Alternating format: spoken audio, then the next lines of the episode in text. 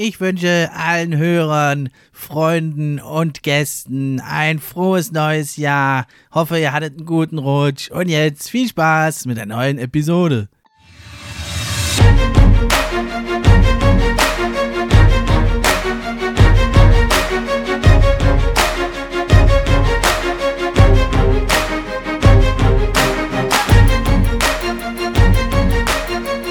NBA Fan Podcast. Podcast für echte Fans. Von echten Fans gemacht.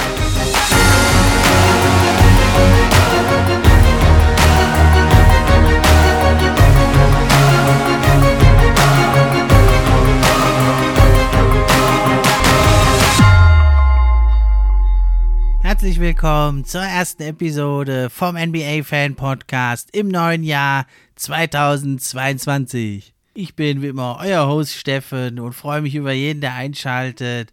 Genauso freue ich mich über jeden Support. Ihr könnt also den NBA Fan Podcast supporten bei Steady HQ. Links sind in der Beschreibung.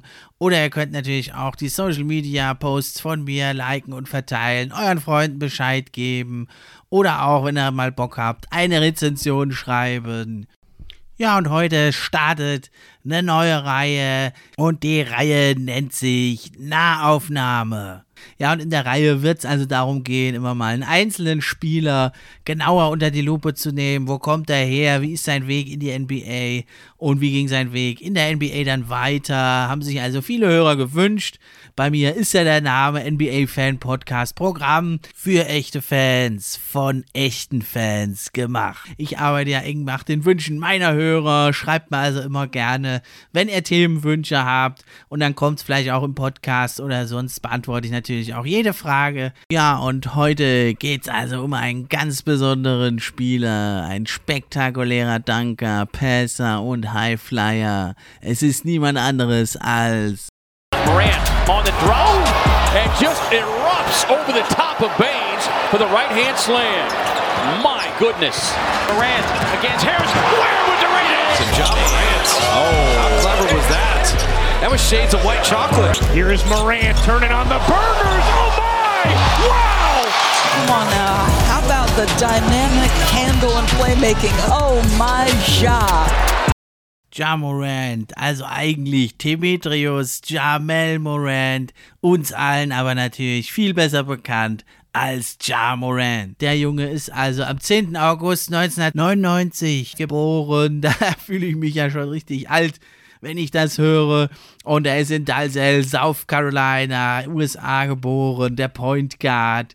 Und später hat er dann in der Crestwood High School auch in South Carolina gespielt, am College in Murray State war er. Und das Verrückte bei ihm ist, wenn da so ein Typ nicht Hunger gehabt hätte, dann wäre Jamorant nie, aber ah, jetzt äh, gehe ich ja schon zu weit voraus, gehen wir erstmal ein paar Schritte zurück, denn die Person, die also Ja Morant und seine Karriere ganz entscheidend mit beeinflusst hat, das ist sein Vater T. Morant. Und Ja Morant, das ist sowieso einer, deswegen habe ich den hier auch ausgewählt.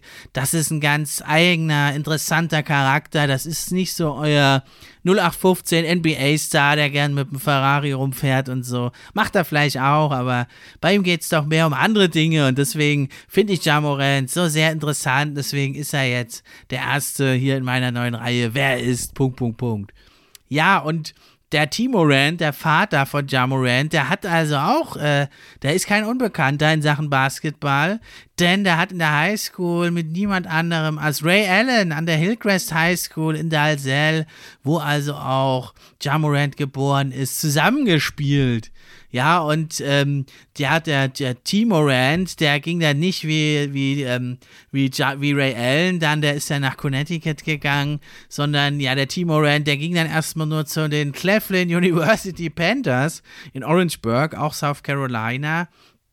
Und äh, ja, dann hat er dann knapp den Cut verpasst in der NBA. Er hat noch eine Weile dann äh, in Übersee gespielt. Er war halt da in Cleveland. Das ist nicht so, das ist nicht so das äh, große, die große Schule, über die man sicher in die NBA kommt. Und hat der Timo Rand äh, ja noch in verschiedenen Free Agency Camps und international sein Glück äh, versucht. Aber dann, äh, ja, dann musste er das sein lassen, denn seine Frau, die sagte, teilte ihm dann mit, sie ist schwanger mit Ja.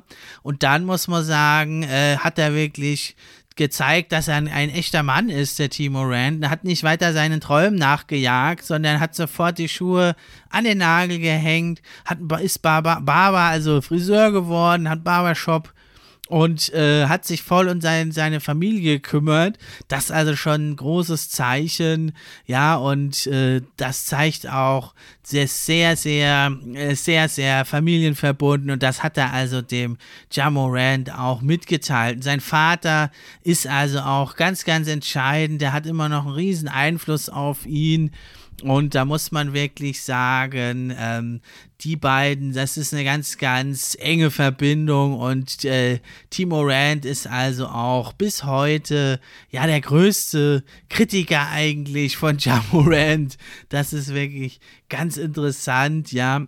Ja, der sagt also, das Mantra von den Morans ist also, these four walls, diese vier Wände. Ja, das bedeutet, ja, da kommt eigentlich nichts zwischen die Familie. Das ist die Familie, ist das Wichtigste. Und das hat also Jamorant wirklich auch verinnerlicht und er hat also auch ein Zitat von seiner Mutter, Beneath No One, unter niemandem oder niemand steht über dir. Das hat er tätowiert, ja, also ein Zitat von seiner Mutter. Das ist also nochmal ein weiterer Hinweis, der uns zeigt, ja, wie eng der da verbunden ist mit seiner Familie, in basketballerischer Hinsicht natürlich vor allem mit seinem Vater. Ja, denn der Vater, Timo Rand, der hat den kleinen Jar immer mitgenommen und deswegen hat Jamorant schon von klein auf immer gegen größere, ältere und richtig gute Spieler gespielt und musste sich also immer schon durchsetzen. Er hat auch erst relativ spät da seinen Wachstumsschub bekommen. Er war immer relativ klein und was auch noch besonders ist, ist, dass beide, also Timo Rand, der Vater und Ja Morant wurden vom selben Highschool-Coach, nämlich Dwayne Edwards, gecoacht. Der hat also seinen Vater schon in Hillcrest gecoacht und jetzt ist er also der Headman in Crestview High und da hat dann nämlich Ja Morant seine College-Karriere gespielt. Aber vorher, das ist auch nochmal ganz interessant, war er also als Neunklässler dann in einem AAU-Team. Das ist in so Amateur- Teams. Äh, da waren sie im äh, AAU-Team der South Carolina Hornets. Und da muss man wirklich sagen, da hatte Ja Morant noch einen ganz interessanten Teammate, nämlich niemand geringeren als Zion Williamson. Also unglaublich, zwei Nummer 1 und 2 Picks der Draft. Spätere spielen da in der neunten Klasse schon im Auswahlteam zusammen. Ja, und äh, das Interessante ist, äh, sein Williamson da noch dazu befragt, der, äh, der sagte, ja, wir waren da also nur Roleplayer. Der Go-To-Guy war da Devontae Schuler, der war ja dann in Ole Miss bei den Rebels, bei den Rebels in Mississippi. Und ja, da war, sagte also Sein Williamson, ja, John und ich, wir waren nur die, die Roleplayer. Die Wonte Schuler, er war der Guy. Und das war, der konnte also Coast to Coast gehen und selber abschließen. Er hat Transition Dreier wie Curry gehauen. Und äh, ja, ich, sein Williamson sagte, ich dachte, ich bin halt ein Neunklässler und der ist hier Nummer 30 in der Nation, in der Nation, ein sicherer Korbschütze und sehr, sehr interessant. Also Schuler war natürlich der AAU-Team Go-To-Scorer. Ja, aber ein Williamson hat natürlich da auch schon gut beigetragen und Schuler sagte dann auch, also Zion, der hatte schon immer den Bounce. Äh, also er war, ich, ich will jetzt nicht sagen dick, aber er war schon damals schwer und auch Jamorans Talent, äh, das war also da schon zu sehen. Und so hat dann Schuler äh, auch gesagt, der zu einer äh, Verkäuferin am, im Supermarkt, merken sich unsere Gesichter, wir werden mal alle in der NBA spielen. Und ja, jetzt ist es ein bisschen an, anders gekommen. Also Ja Morant und Zion Williamson sind Nummer 1 und 2 Picks und Schuler, da muss man sagen, äh, der ist im Moment noch in der G-League, der hat es nicht geschafft, hat zwar mal bei den Mavericks eine, eine Zeit lang vorgespielt, ist dann aber aus dem Kader herausgeflogen, hat es da also nicht geschafft, muss man sagen. Aber vielleicht schafft das ja auch noch und dann wird seine Prognose auch noch wahr. Bisher hat es leider aus seiner Sicht nur für Jamorant und sein Williamson zugetroffen. Ja, dann danach ging er also an die Crestview High School. Dort hält er also auch noch etliche Rekorde, Punkte und, und, und. Und da ist also der Coach Dwayne Edwards, der also beide da trainiert. Ja, und der Coach Edwards, der sagt, also ohne da jetzt äh, T. Äh, Morant oder Ray Allen zu kritisieren, dass, also er hat noch nie einen Spieler gesehen, dem er mehr vertraut als Jamorant, so eine Abtempo-Offense zu leiten und er hat noch nie einen heiteren Arbeiter gesehen. Ja, er wird zitiert hier mit, man konnte das alles schon auf dem Floor sehen, damals in der Highschool. Er war der Floor General zu jeder Zeit und ich erinnere mich sogar an ihn, dass er Timeouts gecallt hat, äh, bevor ich da was sagen konnte und der hat dann da äh, Timeouts gecallt und hat den anderen Coaches gesagt, die machen so und so und so und jetzt müssen wir das so und so und so machen. Und so lief das dann und das Team hat das dann umgesetzt und sie haben das dann auch erfolgreich geschafft. Ja, und der Edwards, der weiß also eins, zwei Dinge. er hat also den Vater Timorand, Ray Allen und Jamorand gecoacht und ja, über die Work-Ethik von Jamorand wird er zitiert. Also der Ja, der hat immer erst mit mir trainiert, mit dem Highschool-Team, dann wird er, geht er noch heim und trainiert mit seinem Daddy nach dem Practice und ja, man konnte das Gym nicht oft genug aufmachen für Jamorand. Man konnte es wirklich nicht schaffen.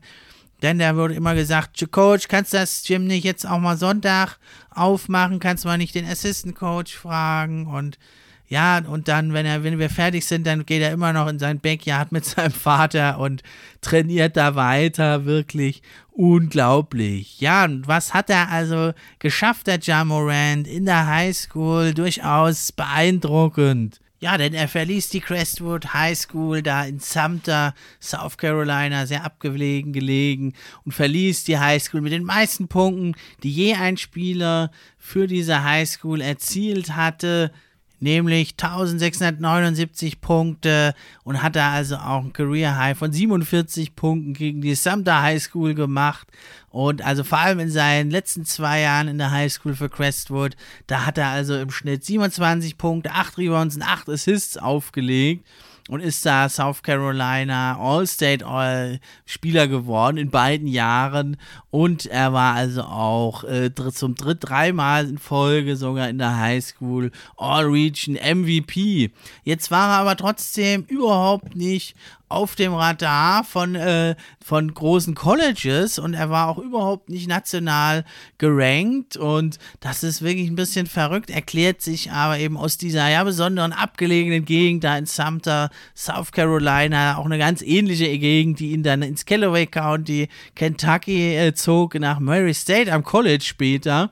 Ähm, wenn man dann nämlich von Charlotte nach Süden fährt, äh, Richtung Dalzell in South Carolina, Charlotte ist ja noch in North Carolina, dann äh, heißt das, man fährt eine Weile, das sind zwar nur 100 Meilen, aber man braucht mindestens zwei Stunden, weil das also kleine, gebogene Straßen sind, ja, und dann käme man dann irgendwann, kam man dann an quasi da in dem Haus von äh, Jamie und Timo Rand, seinen Eltern, ein einstöckiges Haus, ja, mit zwei äh, Basketballkörben im Hinterhof und das ist so eine Gegend, da sind so verlassene Gasstationen, leere Häuser, da kann es mal ein paar Kilometer dauern. Ja, und Jamorant auch, sagt er selber, über seine Heimatstadt. Es ist eine sehr kleine Stadt und da sind viele Wälder und man kennt jeden. Und darum bin ich auch so eine große Familienperson. Ja, und das Besondere aber war natürlich draußen in, vor dem Haus, da hatten sie eine Workout-Bank äh, eine alte kaputte und riesige alte Traktorreifen.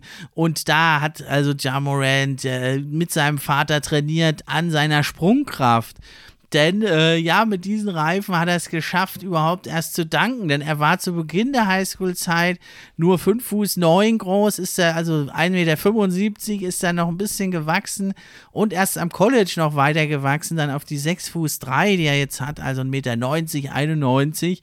Und er konnte auch in der letzten Saison erst an der Highschool ja ein Dunking machen. Vielleicht hat es auch damit zu tun, dass er also trotz dieser großen Erfolge halt an dieser kleinen vergessenen Schule da äh, nicht so nicht so auf dem Radar war, ja, und er nennt sich ja also auch der Point Guard äh, from the Back Road, also der Point Guard aus dem Hinterland Und also er ist ja eigentlich ein Monsterathlet und ja, aber das hat sich also erst in den letzten Jahren so bei ihm in der Highschool entwickelt durch sehr, sehr harte Arbeit. Ja, und er konnte also erst in seinem letzten Jahr in der Highschool wirklich danken.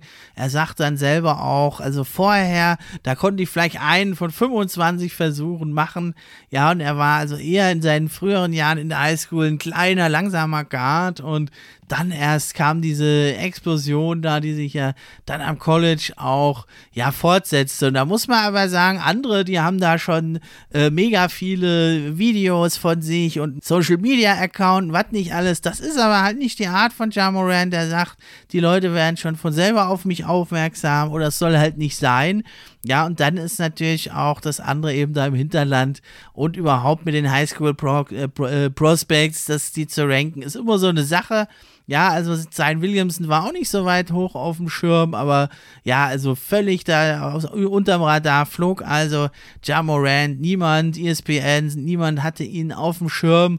Und das, obwohl er doch wirklich so ein Riesentalent war. Und ja, es hat wirklich nur ein Zufall, äh, hat eigentlich seine Karriere dann am College äh, weiter in Schwung gebracht, denn er war nirgendwo, stand er groß auf dem Radar. Und das, obwohl er also auch am College da, an der Highschool, sorry, da schon so großartig gespielt hat. Und nachdem er ja 2020 Rookie of the Year wurde, ist sogar, also ist sogar ein, äh, ein Feiertag, ein Tag nach ihm benannt, jetzt in South Carolina, der 10. August, sein Geburtstag ist also seiner Nummer 12, der Jamorant-Tag, offiziell ist er in South Carolina, auch nicht schlecht in diesem jungen Alter und das war natürlich erst viel später. Damals kannte ihn noch kaum einer, bevor er ans College ging. Und es war wirklich ein großer Zufall, denn James Kane, der Assistant Coach, der Assistenzcoach von Murray State, der ist also zu einem AAU-Combine äh, nach Kentucky runtergefahren, sieben Stunden.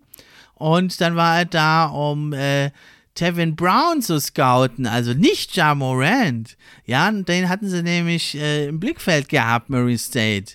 Und als Kane dann Hunger bekam, äh, ging er raus und ging aus dem Main Gym und hat sich eine Packung Chips geholt, so der Legende nach, und schaute so ein bisschen in so ein kleineres Gym in der Nähe da rein und da waren drei gegen drei im Gange.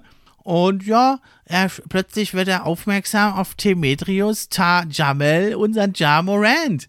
Ja, und der, äh, der war dann plötzlich ein exklusiver äh, Dribbler, den Passer, ein High-Flying-Dunker und ja, er war sofort begeistert und also hat sofort dann äh, mit dem Vater gesprochen, Timo Rand, der das Spiel filmte. Ja, also auch nochmal wieder so ein Beispiel für dieses Commitment.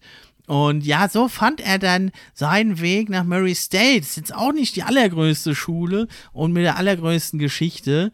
Aber ähm, ja, es ist dann, da ist er dann, du kommst natürlich schon dann auf den Schirm. Und ähm, ja, zum Ende dann, äh, also äh, von seiner Highschool-Karriere hat er natürlich auch andere Schulen angezogen äh, andere Colleges, aber dann äh, auch typisch Ja Morant und Team Morant, dieses Duo, ähm, die haben dann gesagt, nee, wir gehen nach Murray State, das ist so eine ähnliche Gegend da, zwar in Kentucky, aber ja auch so ein bisschen hinterwäldlerisch.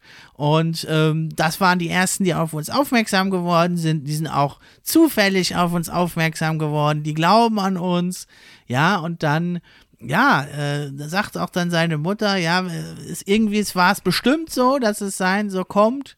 Ja, so ist er der geworden, der er ist. Und so ist er der Spieler und die Person, die er halt ist, ja, und das ist äh, total verrückt, ja, dass er dann ein derartiger, ja, Nummer zwei Pick wurde er dann Rookie of the Year, er ist der kommende Superstar der Zukunft und äh, der wird durch so einen Zufall entdeckt. Und das in der heutigen Zeit, wo man eigentlich denkt, äh, so ein fantastisches Talent, das äh, geht nicht einfach mal so verloren.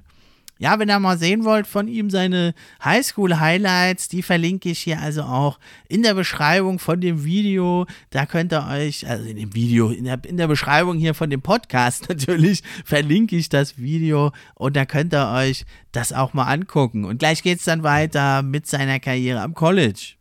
Ja, in Murray State, auch da war es dann so, dass er nicht direkt der, der Oberchamp war. Nein, also er hatte zwar eine ganz solide Freshman-Saison als Starter, er hat 12,7 Punkte, 6,3 Assists und 6,5 Rebounds pro Spiel aufgelegt, also schon ziemlich gut. Und das war sogar auch gut genug, äh, um da eine Einladung zu Chris Pauls äh, CP3 Elite Guard Camp zu bekommen. Also da begann dann die äh, ja, Aufmerksamkeit für Jamorant schon zu steigen. Aber dann in seiner Sophomore-Saison, also er war ja zwei Jahre am College, auch wieder sowas, ja, was ihn etwas unterscheidet von vielen anderen Stars. Die meisten sind ja jetzt in der Vergangenheit wirklich nur ein Jahr am College oder manche gehen sogar in die G-League, die gehen gar nicht mehr ins College oder nochmal andere, die Ball-Brüder, die gehen einfach ins Ausland und kommen dann in die NBA. Ja, aber er hat doch zwei Jahre dran gemacht, weil er im ersten Jahr zwar schon gut war, aber weil er noch ja noch nicht so ausgereift war und er wollte da auch bleiben in Murray State. Er hätte vielleicht schon auch durchaus da sich überlegen können. Er war natürlich noch ziemlich jung, aber er hätte in die Draft gehen können. Aber er hat dann also nochmal eine zweite Saison gemacht. Ja, warum war er eigentlich im ersten Jahr nicht so stark? Ja, da muss man sagen, da musste er sich so das Rampenlicht noch teilen mit den Stars. Jonathan Stark war das und Terrell Miller. Ja, Stark, der war der Anführer mit 21,6 Punkten und Ohio Valley Conference Player of the Year. Und der Miller, der machte auch 15 Punkte. Aber ja, die äh, mussten dann das College verlassen. Die waren zu alt. Und dann war das Team, das Team von Ja Morant. Und ja, im ersten Jahr, äh, also sie sind jetzt nicht so ein, äh, eine, eine High, also eine College, Murray State, was so regelmäßig eine Großmacht ist im NCAA-Turnier, also der Titel am College. Ja, aber er war doch immerhin äh, in beiden Jahren dann auch in, im Final-Turnier in der March Madness mit dabei. Ja, beides mal als Nummer 12 Seed. Beim ersten Mal, da verloren sie ja in der ersten Runde gegen West Virginia. Da war Jamorant noch etwas unauffälliger, auch gut gespielt, 14 Punkte bei 5 von 10 Versuchen, aber eben dann in seinem zweiten Jahr, da hat das dann total krachen lassen.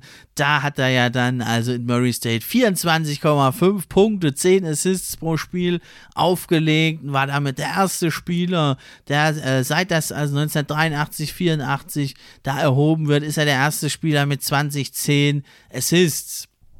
Und da auf dem Weg dahin wurde er halt dann doch auch zum viralen Star. Seine elektrisierenden Dunks, seine fantastischen Pässe die hatten einfach schon äh, ja die Fans und die NBA Scouts dann angezogen. Also einer ist wirklich ein unglaublich krasser Dank den äh, nahm er also in einem Spiel gegen Alabama. Das war so die erste große Herausforderung in seiner Sophomore-Saison und da hat er die Alabama Crimson Tides also mit 38 Punkten total verbrannt. Und diesen Dank, den verlinke ich euch hier auch in der Beschreibung.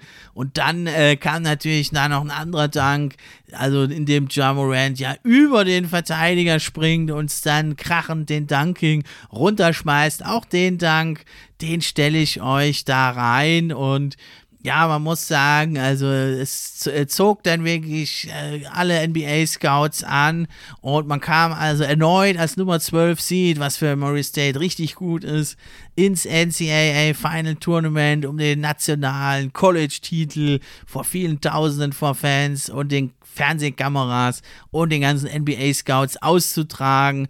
Und in der ersten Runde dann spielten, spielten sie also gegen Marquette, der Nummer 5 Seed, also deutlich höher gesetzt. Und da hat also Jamorant eine fantastische Leistung gebracht. 17 Punkte, 16 Assists, 11 Rebounds. Ich kann mich noch gut daran erinnern. Und Murray State, die Racers, schafften es also, Marquette da zu schlagen. Und es war auch erst das achte Spiel, glaube ich, in der Geschichte, dass ein, also ein Spieler im NCAA-Turnier da ein Triple-Double gemacht hat. Und das erste seit Raymond Green 2012. Ja, in der zweiten Runde sind sie dann ausgeschieden, aber denn das hat also der, ja, fast schon Legende mittlerweile von Jamorant keinen Abbruch getan. Man hat da zwar dann sehr deutlich in der zweiten Runde mit 90 zu 62 gegen Florida State ein überlegenes Team verloren, aber Jamorant mit 28 Punkten hat sich nicht lumpen lassen und hat es dann ganz schnell also sich auch für den Draft äh, bereitgestellt und ist dann da in die Workouts gegangen, um sich vorzubereiten und ja, also er war dann auf jeden Fall ein Top 5 Prospect und ja, wäre nicht äh, sein Williamson dann zu so einem Phänomen geworden, hätte er sogar die Nummer 1 werden können in der Draft 2019. Und so war es schließlich Adam Silver vorbehalten, die NBA-Karriere von äh, Jamorant einzuleiten mit den Worten. With the second pick in the 2019 NBA Draft, the Memphis Grizzlies select Ja Morant from Murray State University.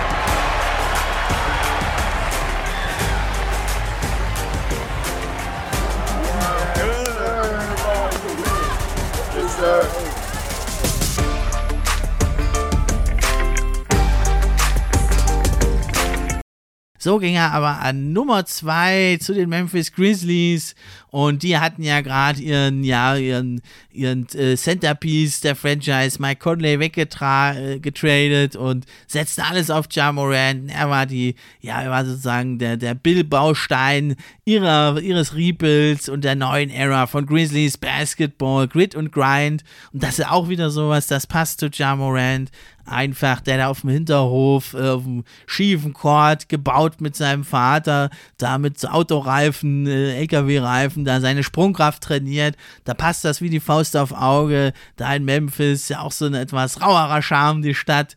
Und äh, ein raueres Team, auch mit dem Grid und Grind. Und da geht's ja richtig krass ab. Und für ihn persönlich ja auch 2019, also auch privat, neben der, seinen Erfolgen an, am College und dann halt der Draft, äh, ist er ja Vater schon geworden. Ja, seine langjährige Freundin KK Dixon hat ja ihm eine Tochter geschenkt. Äh, Carrie, also weiß ich nicht, ob ich das richtig ausspreche, aber Carrie, Jaden Morant. Und da ist er ja ganz stolz und das ist auch so ein Ding, der ist unheimlich jung schon Familienvater geworden und kümmert sich da wohl auch rührend ums Töchterchen. Und das ist auch wieder so was typisch eben für ihn, was er ja auch da ja eingeimpft bekommen hat von seiner Familie, von seinen Eltern und was er einfach auch da trägt, wie kein anderer. Es ist einfach nicht so der fancy, angeberische von mir aus, wenn man es negativ sagen will äh, oder flashy, wenn man es positiv sagen will. Er ist er nicht dieser Superstar. Er geht einen ganz anderen Weg und ja, äh, das schauen wir uns jetzt gleich an, was er dann in der NBA noch erreicht hat. Denn auch in der NBA, da besetzte sich der ja kometenhafte Aufstieg des Jamorant weiter fort, schon in seiner Rookie-Saison. Die schloss er also ab mit 17,8 Punkten pro Spiel, 7,3 Assists, schon aller Ehren wert. Und da war es dann schon klar, er ist der Franchise-Player der Memphis Grizzlies. Schon früh setzte der Coach Taylor Jenkins auf sein neues Talent. Und ähm, ja, Jamorant hat nicht enttäuscht. Er hat alle Fans, ja, mit seiner Court Vision, mit seinen Pässen, mit seinen unglaublichen Dunks und seinem athletischen, athletischen Zug zum Korb, sein Playmaking, hat einfach den Bass äh, nach Memphis wieder zurückgebracht. Und er gewann ja dann auch gleich den Rookie of the Year Award. Natürlich lag es ein bisschen auch an der Verletzung von Zion Williamson, aber fantastische Leistung von Ja Morant und er war jetzt nach Pau Gasol, der 2002 sich den Award holte. Er ist der zweite Spieler der Grizzlies, der sich jetzt diesen Award holen konnte und er wurde also auch ganz eindeutig zum Rookie of the Year, hat 99 von 100 möglichen Stimmen bekommen für den ersten Platz und das ist also schon ein Riesenerfolg für ihn. Und man muss dazu sagen, sein Team hatte aber auch gleich das junge, junge Grizzlies-Team, ja, die ja wirklich mit äh, Youngstern damals auch wirklich nur spielten. Also, ja, Jonas Valenciunas war schon 27, aber eben Jamorant 20, Jaron Jackson 20, man hatte noch Jay Crowder, den 29-Jährigen, aber ja, Kyle Anderson, Grayson Allen, viele, ja, junge, unerfahrene Spieler. Und da war es dann schon ein bisschen überraschend. Äh, auch für mich damals habe ich es nicht gedacht, dass von Beginn an, also ja, so die ersten fünf, sechs Spiele gingen verloren, aber dann so zu, je länger die Saison ging, umso mehr kam man da in den Rhythmus, hat dann teilweise auch mal sieben Spiele am Stück gewonnen, mal vier Spiele am Stück gewonnen und kam da immer näher und dann war es ja in der Bubble, ja, da lief es dann nicht ganz so gut, so beendete man dann die Saison mit 34 zu 39 auf dem neunten Platz in der Western Conference und hatte dann ein Play-in-Spiel. Das war ja damals nur ein Spiel, dann noch kein Turnier, kein Play-in-Turnier. Hatte man sich verdient gegen die Portland Trail Blazers und da musste man dann allerdings äh, wirklich Lehrgeld bezahlen und konnte also da nicht in dieses Playoff-Turnier also dieses Spiel nicht für sich entscheiden und musste sich da geschlagen geben. Aber auch in der Sophomore-Saison von Jamorant, ähm, dann mit 21 Jahren,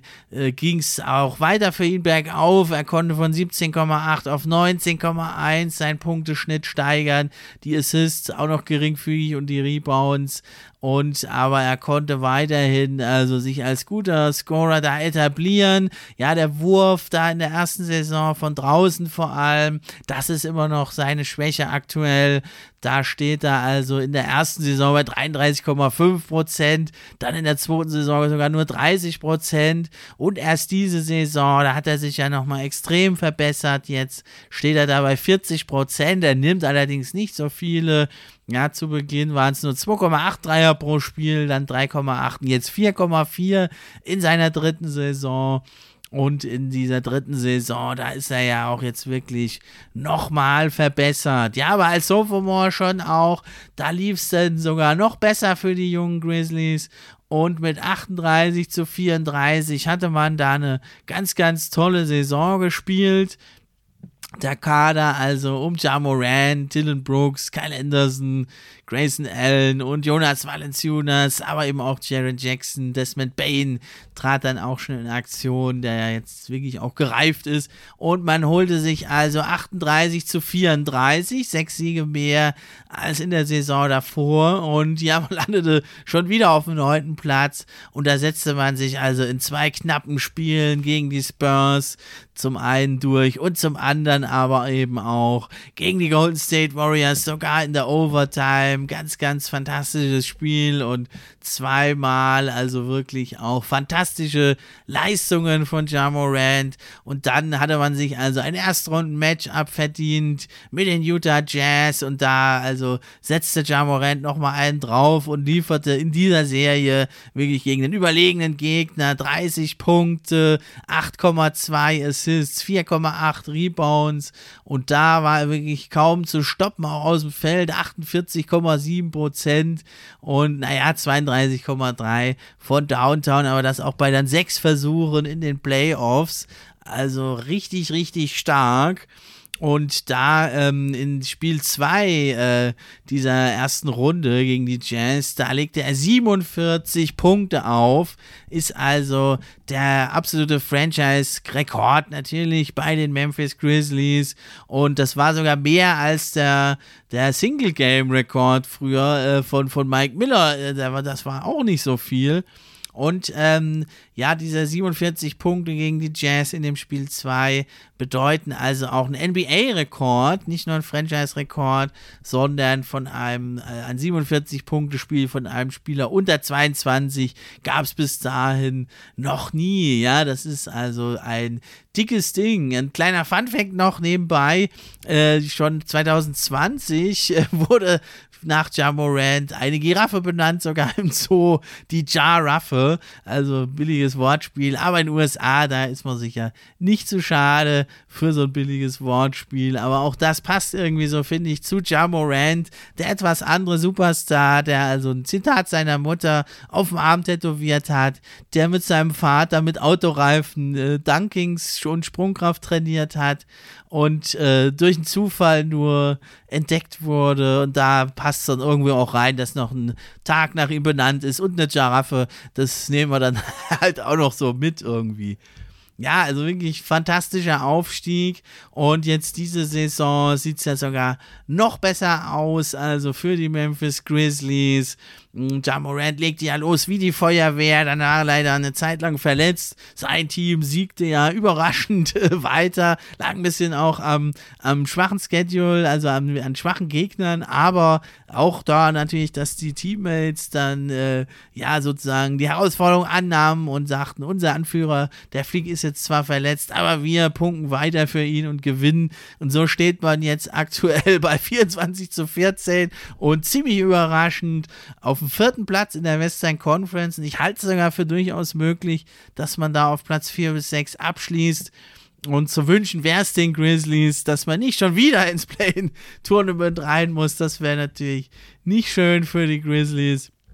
Und diese Saison, also wirklich, ich habe es ja vorhin schon angedeutet, hat Ja Morant sein Game nochmal wirklich auf ein anderes Level gehoben. Er steht also aktuell da bei 25,1 Punkten, 6,7 Assists, 5,7 Rebounds, auch ein Career High und das Ganze eben bei 49,2% aus dem Feld, ja, für einen kleinen, wenn auch mit einer unglaublichen Athletik und Sprungkraft ausgestatteten Star ist das schon allerhand. Und dann eben noch diese, ja, von mir eben auch schon angesprochenen 40,4% von Downtown und ja, dann kann man seine Entwicklung auch an den Advanced Stats einfach sehr, sehr einfach ablesen. Im ersten Jahr hat er schon ein True Shooting von 55,6% gehabt, schon mal gar nicht schlecht, fast im Ligaschnitt. Und ja, dann 21 ging es ein bisschen runter, 53,7% das True Shooting. Aber jetzt eben durch den verbesserten Dreier 57,9% hat er da jetzt beim True Shooting.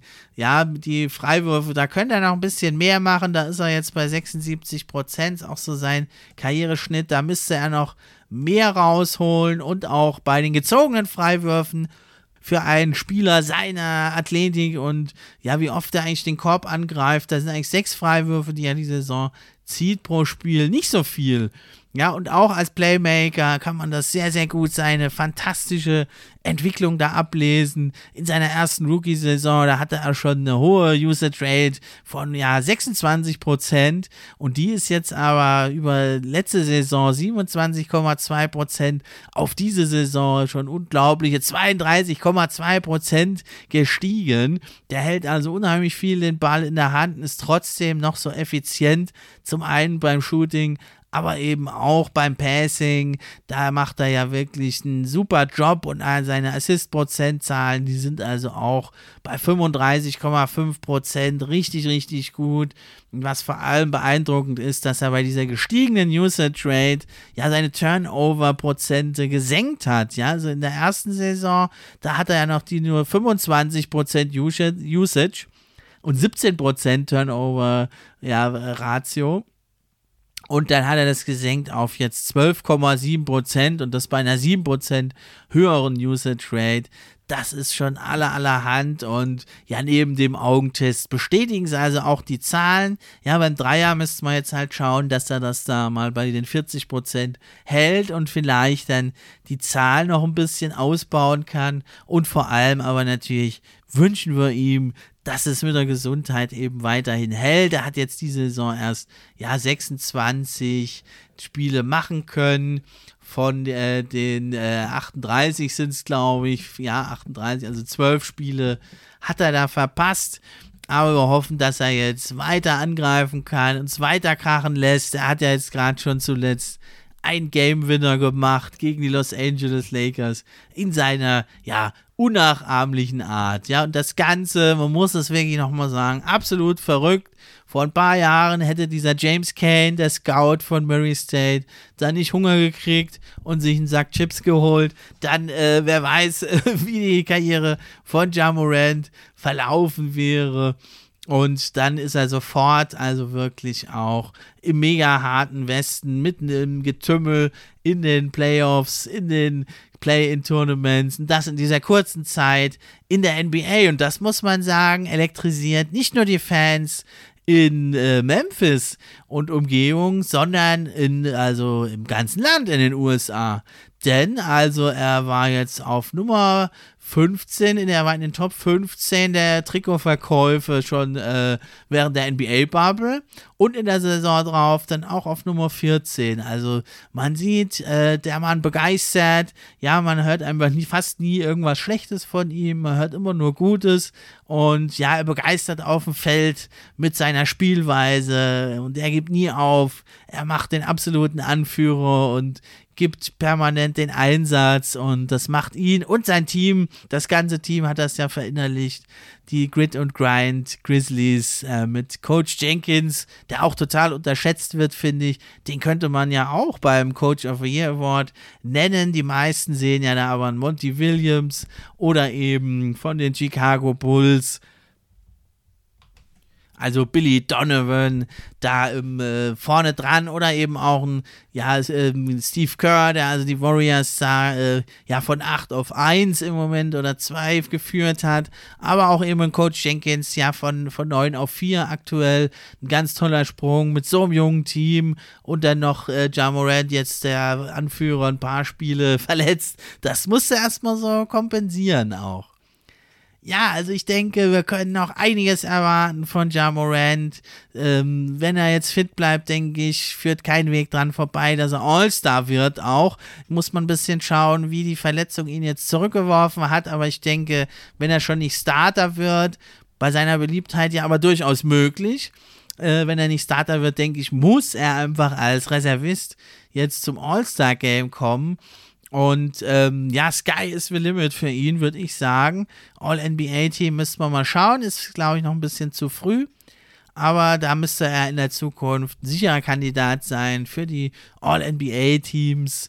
Und ja, seine, ja, die einzige Schwäche, die er noch hat, äh, ist also die Turnover. Naja, die sind über die ganze Karriere gleich bei 3,3, aber bei der hohen Usage ist das ziemlich gut. Nee, äh, bei ihm ist es vor allem natürlich die Defense ganz klar. Ja, so bei den Steals ist es noch ganz okay, aber ja, er ist auf keinen Fall ein guter Defender. Da muss er natürlich noch ein bisschen wachsen, auch ja, die Rolle als Anführer noch ein bisschen genauer äh, hinzuschauen, wann äh, mache ich selber Druck, wann lasse ich mal die Kollegen ran. Da kann er natürlich auch noch sich verbessern, aber die Defense vor allem, da ist er eher unterdurchschnittlich. Da ist er auch nicht der Größte, ja, in der Offense kann er das durch seine Sprungkraft und ja, sein Gefühl fürs Spiel äh, sehr, sehr gut ausgleichen in der Defense.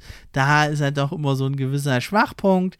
Aber die Grizzlies haben ja eigentlich immer eine relativ gute Defense und wenn er da noch an sich arbeitet, dann äh, steht ihm da nichts mehr im Wege und vielleicht ist er ja sogar eines Tages dann Kandidat für den MVP Award. Ich würde es ihm auf jeden Fall wünschen. Es ist, ich glaube, man hat es jetzt auch gemerkt. Ich habe es auch schon oft gesagt, dass ich so ein bisschen Grizzlies Fan bin, auch schon immer sehr sympathische Franchise, wie ich finde und ja, ich finde es einfach einen super geilen Typen und Schaut euch alles an, ja, was ihr über ihn finden könnt. Und ja, wenn ihr jetzt immer noch nicht genug habt von Jamorant und noch mehr über ihn wissen wollt, gibt es natürlich auch die Doku-Serie Promised Land, denn die hat ihn ja seine erste Saison in der NBA begleitet und auch seine Familie, die da, wie sie ihn da motivieren und äh, auf dem Boden halten. Auch sein Vater T ist ja immer noch sein härtester Kritiker. Und das hat ihm auch, glaube ich, geholfen. Und das ist eine ganz tolle Serie von Dexton DeBory. Und die kann man sich äh, online auch anschauen. Würde ich also jedem empfehlen, der jetzt immer noch nicht genug hat von Jamorant. Wenn es euch gefallen hat, die Episode, dann schreibt mir doch ja, wen ihr gerne vielleicht als nächstes hören wollt, hier bei Nahaufnahme bei der Reihe. Und ja, wenn es euch gefallen hat, lasst ein da, Like da oder schreibt mal eine Rezension. Werdet Supporter bei Steady HQ. Die Links findet ihr in der Beschreibung der Episode. Genauso wie die Videos, die ich ja da einfügen werde, dass man dann nicht nur hört, was er für ein toller Typ ist, der Jamorant, sondern dass man es auch mal sieht. Das war's für heute. Macht's gut. Ich bin raus.